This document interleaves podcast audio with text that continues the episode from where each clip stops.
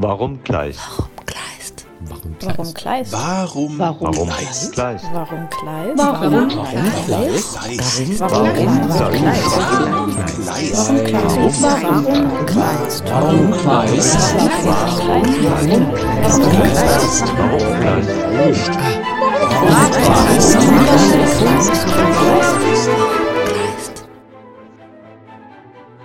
Warum Kleist? Der Podcast des Literaturhauses Heilbronn. Wir versuchen herauszufinden, wer Kleist war. Wir wollen hinter den Mythos blicken. Was hat er uns heute noch zu sagen? Im Gespräch mit Expertinnen und Experten versuchen wir diese Fragen für euch zu beantworten. Kleists Leben und Werk gibt uns immer noch Rätsel auf. Gerade sein Briefwechsel wirft mehr Fragen auf, als er beantwortet. Das ist nur einer der Gründe, warum der Literaturwissenschaftler Michael Ott selbst nach Jahrzehnten der Auseinandersetzung noch fasziniert ist von dem Leben dieses Sonderlings in der deutschen Literatur. Dr. Michael Ott ist Privatdozent an der Ludwig-Maximilians-Universität München und publiziert seit Ende der 90er Jahre regelmäßig zu Heinrich von Kleist, unter anderem in den Themenfeldern Ehre, Geschlechterdifferenz und Autorschaft. Seit 1998 ist er freier Mitarbeiter beim Feuilleton der Süddeutschen Zeitung. Im Gespräch mit Literaturhausleiter Dr. Anton Knittel antwortet Dr. Michael Ott auf die Frage, warum Kleist? Ähm, ja, was mich fasziniert, ist äh, zum einen die unglaubliche, ähm, ja, wie soll ich sagen, Gewalt, die mit diesem Werk verbunden ist, Sprache, die Sprache insbesondere. Also das ist tatsächlich eine Sprache, die mich jedes Mal wieder packt. Ich mache auch relativ oft Kleist Seminare zu ganz unterschiedlichen Themen, zu den Dramen, zu den Erzählungen, auch manchmal zu übergreifenden Themen oder ich mache Kleist Texte in übergreifenden Seminaren zum Beispiel zum Thema Verrat oder zum, äh, zu anderen Dingen, zu Katastrophenerzählungen. Und jedes Mal ist es so, dass man auch mit den Studierenden äh, immer wieder bei diesem Thema der Sprache, von Sprache und Gewalt hängen bleibt. Ähm, das ist tatsächlich eine, eine Sprache, in der nicht nur Gewalt geschildert wird, sondern die sich quasi auf, wo sich die Gewalt auf die Sprache selbst überträgt, sei es durch das unglaubliche Tempo, mit dem das schon anfängt, sei es durch die äh, Zusammendrängung sozusagen von allem in Satzkaskaden. Ähm, das ist tatsächlich äh, ungewöhnlich, außergewöhnlich, gerade für einen Autor der Goethe-Zeit, in der ja sonst mal eher auch andere Ideale von sprachlicher Gemessenheit äh, da sind. Also das ist für mich der, die Hauptfaszination äh, eigentlich, seit ich Kleist überhaupt kennengelernt habe. Und ähm, das andere ist, glaube ich, einfach, dass man nie mit dem fertig wird. Also es gibt tatsächlich bei so vielen äh, Beschäftigungen, du hast es gesagt, über ein Vierteljahrhundert, äh, trotzdem keinen Text, mit dem man äh, nicht nochmal was Neues entdeckt, wenn man ihn neu liest oder mit anderen Leuten diskutiert. Und dieses äh, Unerschöpfliche fast schon und auch in jedem in eigenen Phase des Lebens, aber auch in der sozusagen jeweils veränderten politischen Landschaft zum Beispiel oder auch Interessenslage in der Wissenschaft, kommt was anderes dabei raus oder kommt was anderes Faszinierendes zum Vorschein bei Kleist. Also diese, äh, das, was vielleicht ja mal auch eine Definition von Klassiker war, nicht im Sinn des Klassizismus, aber im Sinn einer Unerschöpflichkeit, das charakterisiert für mich Kleists Texte sehr klar. Und äh, du hast gesagt, diese äh, Sprachgewalt, äh, teilweise vielleicht auch Überwältigung bei Sprache. Ähm, weißt du noch, wann du zum ersten Mal Kleist äh, begegnet bist, mit seinem, mit seinem Werk in Berührung gekommen bist? Ich glaube, ich habe tatsächlich als ähm, Schüler Michael Kohlhaas gelesen. Ich habe dann als Student, ähm, aber das war eher so noch ein äh, verhaltener Kontakt, würde ich sagen. Ähm, so man in, in, den 80er Jahren, ich glaube, eine ganz wesentliche Vermittlung war tatsächlich eine Kleist-Vorlesung meines späteren Doktorvaters, auch Gerhard Neumann, der auch sehr viel äh, zu Kleist publiziert hat und äh, ich glaube, spätestens ab dem Zeitpunkt und auch ab äh, dann einigen Seminaren, dann später bei Volker Deubel zum Beispiel äh, in München, äh, habe ich tatsächlich als Student dann schon meine Liebe zu Kleist entdeckt. Auch Christine Lubkoll war wichtig. Und ich habe dann schon meine Magisterarbeit äh, zu Kleist geschrieben und dann später in der Dissertation. Und dann irgendwann dann haben wir uns ja kennengelernt und ab da weißt du es. genau. Und ähm, das Werk hast du jetzt gerade gesch äh, geschildert, was dich fasziniert. Gibt es auch äh, Aspekte seines, äh, ja, an Auf- und Ab- und Umbrüchen reichen Lebens, äh, wo du sagst, ja, das ist äh, auch allein das, das rein biografische Interesse, was mich in den Band schlägt? Ähm, ja, natürlich beschäftigt man sich dann sehr rasch auch mit der Biografie, auch wenn wir ja, zumindest unsere Generation, ja immer gelernt hat, das fein säuberlich trennen zu sollen. Ähm, aber natürlich kommt man, kommt man dann auch auf die Briefe, selbst wenn man sich sozusagen einfach nur das Werk erschließen will. Und genau in diesen Briefen kommen ja solche biografischen Umbruchssituationen äh, zum Vorschein oder kommen zum Tragen die bis heute nicht wirklich aus, äh, ausdiskutiert sind. Man denke nur an diese berühmte Würzburger Reise oder äh, und genau da ist es natürlich schon absolut faszinierend auch. Und das sind übrigens auch Texte, die ich auch immer wieder lese, auch mit Studierenden, auch zum Einstieg äh, oft, weil man da ja dann doch so ein bisschen äh, das verankern will, auch in der Biografie, auch wenn dann die Textlektüre ganz woanders hinführt.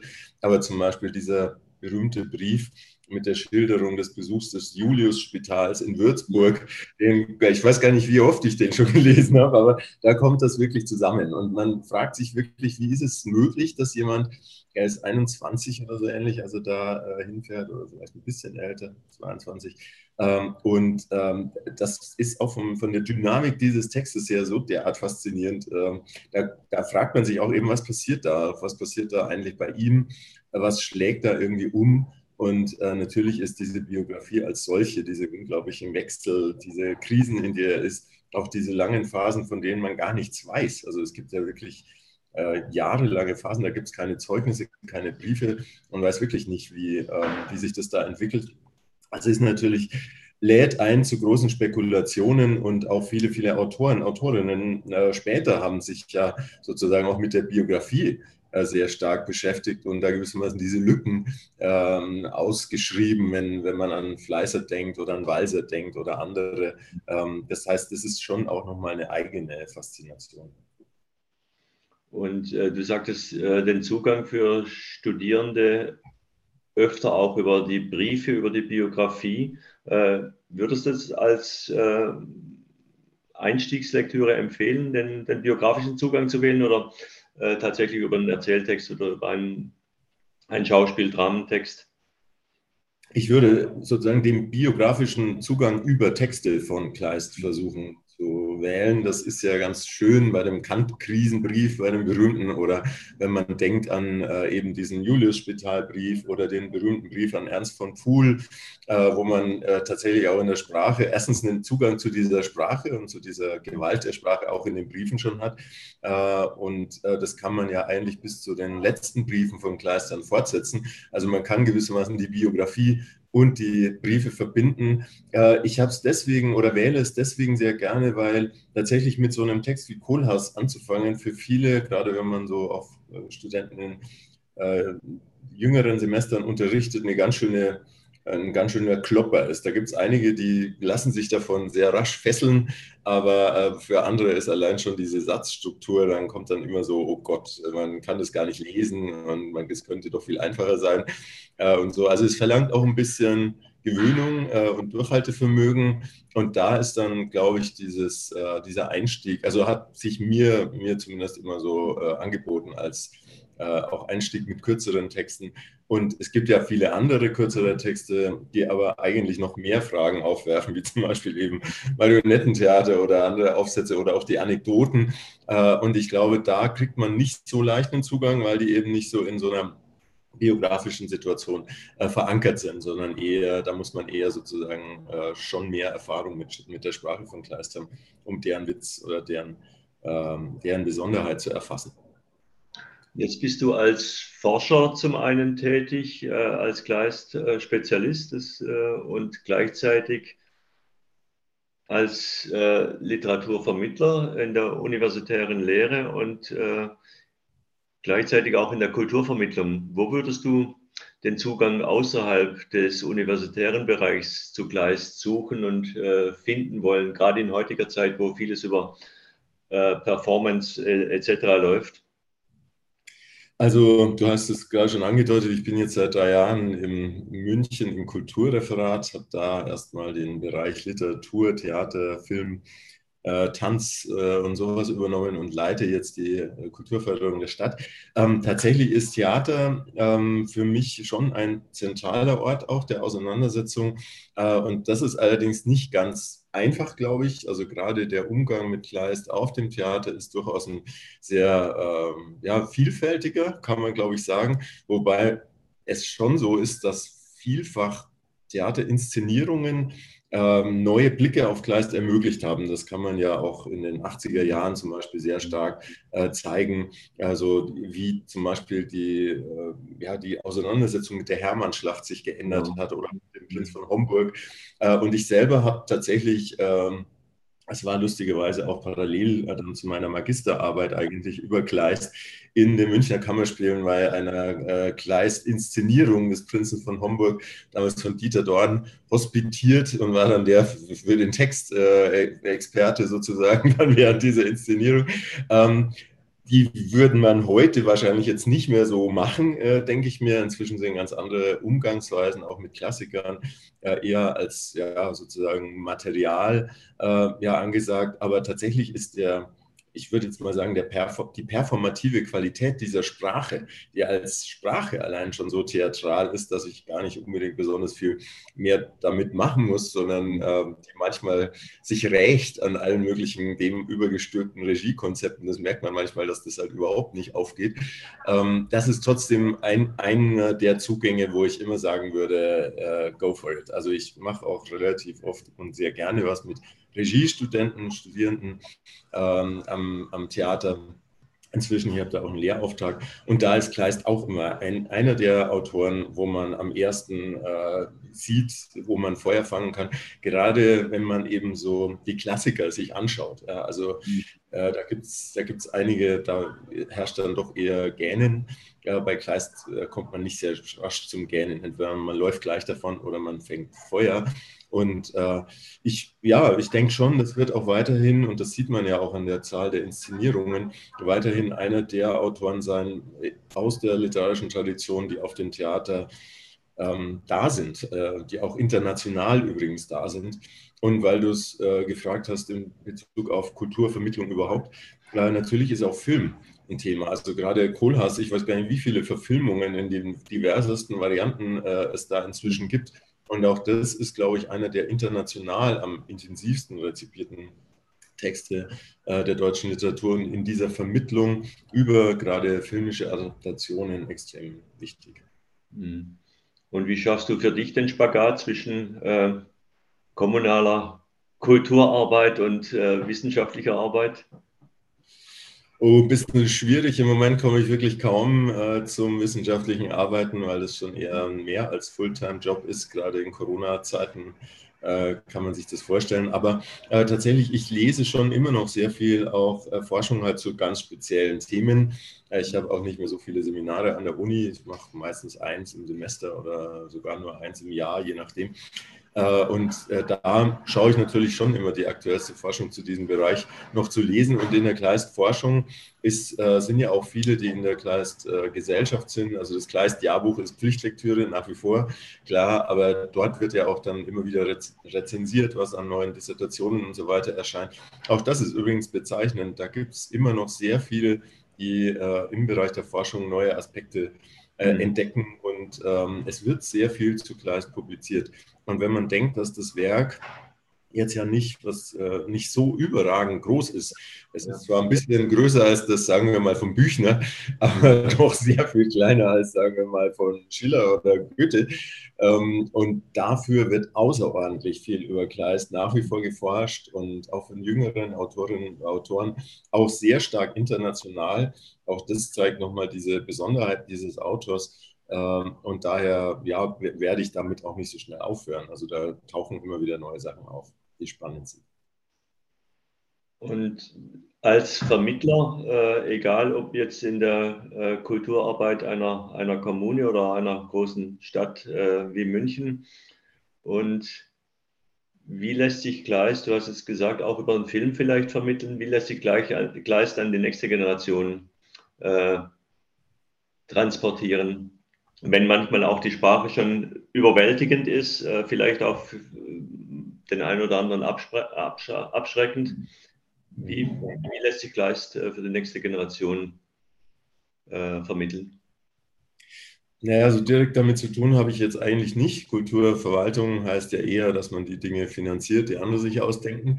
Ähm, aber tatsächlich, es ist, interessiert mich natürlich sehr. Also ich habe es vorhin schon erwähnt, Schauspielschule, ähm, Regiestudierende, wo, wo es einfach auch, glaube ich, ja, schon für die spannend ist. Und das sind ja eigentlich diejenigen, deren Perspektiven man will. Also man braucht jetzt, glaube ich, eher aus äh, einer jüngeren, aus jüngeren Generationen Leute, die sich diese Texte aneignen, die mit ihrem jetzt äh, auch wieder ganz anders geprägten Blick da drauf schauen und die dann wiederum äh, dazu Zugänge äh, schaffen, sei es im Theater, sei es auch dadurch, dass man zum Beispiel eben äh, Pädagogik verändert. Ich glaube, auch der Literaturunterricht verändert sich sehr stark. Ich glaube, dass überhaupt die Weise, wie, ähm, sagen wir mal, sowas wie Deutschunterricht äh, zu unserer Zeit in der Schule, jetzt in der Schule und vielleicht in 20, 30 Jahren äh, in der Schule passiert, äh, sich vollkommen äh, unterscheiden wird, schon allein dadurch, dass das primäre Medium ähm, über das überhaupt der Weltzugang erfolgt, jetzt im Moment ja eigentlich dieses Jahr ist. Also ich zeige hier gerade mein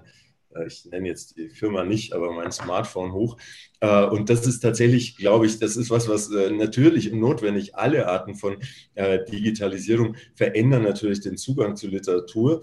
Und deswegen ist, glaube ich, sehr wichtig, dass man auch in dem Bereich ähm, Texte präsentiert auf eine zugängliche Weise, den Zugang schafft. Und dafür sind natürlich Vermittlungsprojekte, wie sie auch im Kleistmuseum gestartet werden, die ja auch eine große Homepage haben, die, wie es die Kleistgesellschaft jetzt mit ihrer neuen Homepage machen will, extrem wichtig, weil ähm, wenn man da nicht präsent ist, dann ist man irgendwie überhaupt nicht mehr präsent, dann existiert irgendwas irgendwann dann nicht mehr. Und von der digitalen Welt zurück äh, in die analoge und Kleist hat ja auch sehr viele Wiedergänger in seinem Werk. Äh, wenn er heute ein Wiedergänger wäre und äh, du ihn treffen könntest, gibt es äh, Dinge, die du mit ihm besprechen möchtest? Oder würdest in dem Fall? Mhm. Das ist eine sehr hypothetische Frage. Also ich glaube, sehr, ähm, sehr intensiv diskutieren müsste man seine nationalistischen Anwandlungen, die ja zwischendrin sehr, sehr stark waren, die sehr zeitbedingt auch waren und dann auch irgendwann wieder aufhörten. Ähm, ja, ich weiß es nicht genau, was, ähm, was die Widerständigkeit von diesem Leben war, wie man die, der begegnen könnte. Also ich glaube, er hat sich ja mit, er war, glaube ich, ein schon jemand, der sehr intensiv Freundschaften gepflegt hat, auch sehr, äh, sehr intensiv, was ihn bewegt hat, mit Freunden besprochen hat, auch brieflich sich darüber ausgetauscht hat. Aber dazu einen Zugang zu finden, viele dieser Freundschaften sind auch zerbrochen irgendwann. Äh, also es ist jetzt keine, sicherlich auch keine einfache Persönlichkeit gewesen, auch ein Projektemacher vor dem Herrn, der immer wieder sozusagen sich neu erfunden hat und damit natürlich auch allen anderen signalisiert hat, äh, was ihr hier macht, interessiert mich nicht. Ähm, und also ich weiß es nicht. Äh, ich würde es darauf ankommen lassen. Ich habe selber genügend schwierige Freunde, dass ich mir jetzt einen Kleister dazu noch imaginiere. Das überfordert mich gerade ein bisschen. Aber ähm, ja, es wäre natürlich sehr zu wünschen. Und das gilt äh, für mich, also eben auch für, für andere, bei denen man sieht, dass sie eigentlich so verzagen oder im Moment auch echt verzweifeln an bestimmten Situationen, weil jetzt auch die, die Zahl der, der Krisen oder der Katastrophen, die so am Horizont so schon Wetterleuchten oder schon da sind, äh, so groß ist von Ukraine über Klima bis Corona, dass man eigentlich irgendwann, ähm, äh, ich kenne zum Beispiel relativ viele Künstler, die während der Corona-Pandemie einfach wirklich eigentlich das Handtuch geschmissen haben und also sagen künstlerisch im Moment, alles lähmt mich, wenn ich darüber nachdenke, was ich jetzt schreiben oder malen oder inszenieren sollte. Ich mache jetzt mal gar nichts oder ich fahre irgendwie, setze mich auf einen Berg und äh, werde Almwirt oder irgendwie sowas in der Art. Und äh, da, sagen wir mal, darauf hinzuweisen, dass es ja schon auch eine Art der Auseinandersetzung mit genau diesen Katastrophen gibt. Und Kleist ist ein hervorragender Autor dafür, wenn man sich das Erdbeben in Chile anschaut. Gut, es endet jetzt auch mit dem Tod der Protagonisten, aber es ist zumindest eine Auseinandersetzung mit einem der großen Katastrophenparadigmen, nämlich dem, dem Erdbeben. Eben, das ist ja im 18. Jahrhundert schon ein ähm, äh, nicht nur ein reales Ereignis, sondern auch ein, äh, eine Erschütterung des Denkens. Ähm, und das ist tatsächlich, ähm, dass es lohnt, in dem Sinn weiterzumachen, also Leute ermutigen. Das wäre jetzt eigentlich eher die, die Devise, die man bei so vielen Krisen ähm, ja, dann trotzdem beibehalten sollte. Und ja, das zeigt ja eigentlich, das äh, hast du jetzt gerade erwähnt, Kleist ist nicht ausdeutbar und immer wieder neue Lektüren und Relektüren äh, möglich und äh, auch sinnvoll, auch gerade mit Blick auf Krisen. Ähm, Gibt es eine Änderung in deinem ja, Vierteljahrhundert alten äh, Auseinandersetzung mit, mit Kleist? Hast du Lieblingstexte, Lieblingsstellen, äh, die sich geändert haben im Laufe der Jahre? Oder?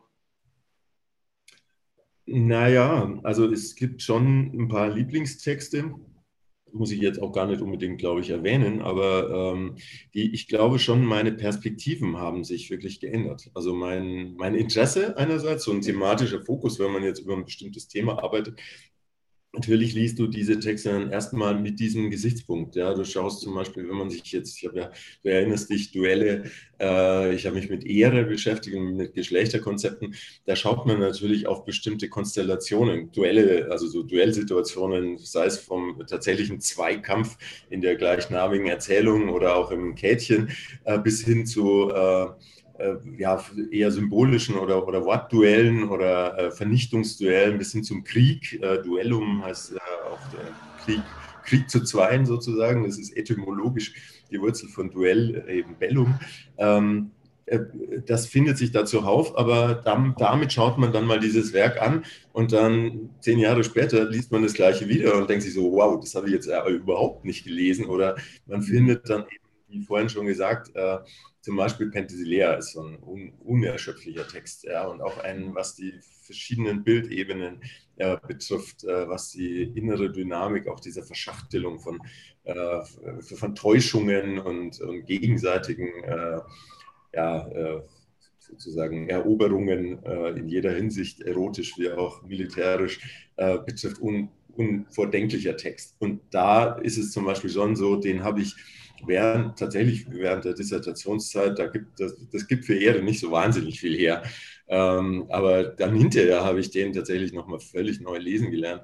Und wie gesagt, das habe ich vorhin eingangs ja schon gesagt, äh, es hört nicht auf äh, mit diesem Autor, dass er einen affiziert und äh, nicht loslässt und meistens auf ziemlich tolle Art. Und vielleicht als Abschlussfrage noch, äh, was ich immer an, diesem, an dieser Stelle im Podcast äh, gerne frage das stärkste Zitat von oder über Kleist.